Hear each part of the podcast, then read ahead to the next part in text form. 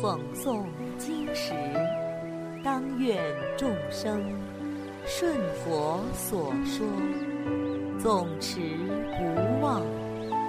若说法时，当愿众生得无尽变，广宣法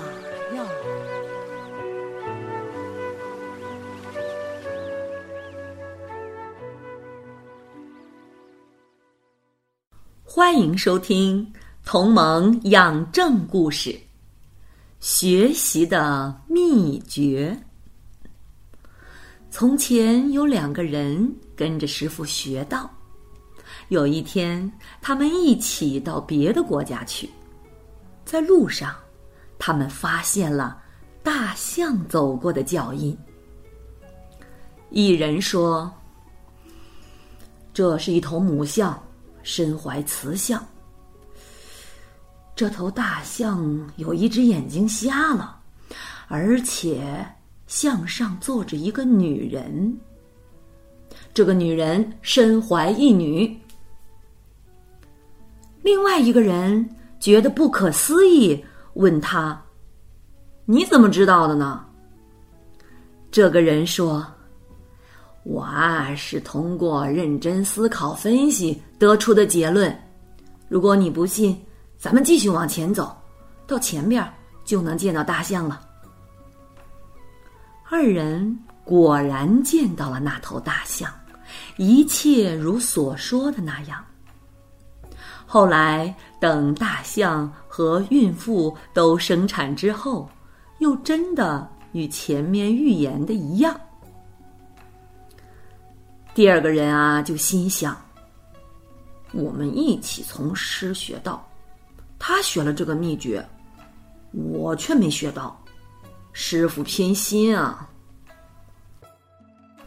回去之后，他就禀告师傅这件事情，说：“师傅，我们一起行走，途中见到大象的足迹，他能分辨关于这只象的各种情况，而我不能。”希望师傅也给我讲讲这个秘诀，不能偏心啊。于是师傅就叫来那个弟子，问：“你为什么看到那个足迹就知道象的情况呢？”那个人说：“这些都是师傅平时教过的。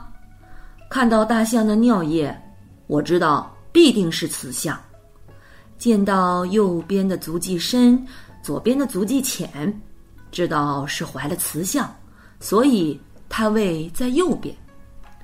我见到道路右边的草都没动过，知道大象右眼瞎了。见到大象停下的地方有人的小便，知道是女人的小便。见到女人的足迹，右脚比左脚深。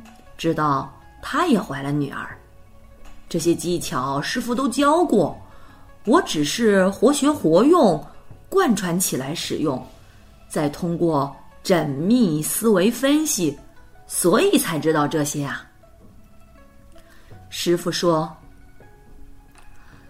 学而不思则罔，光学习不思考不运用，就变成书虫了。”粗枝大叶的人不懂思考分析，你没看出来，这不是师傅的错啊。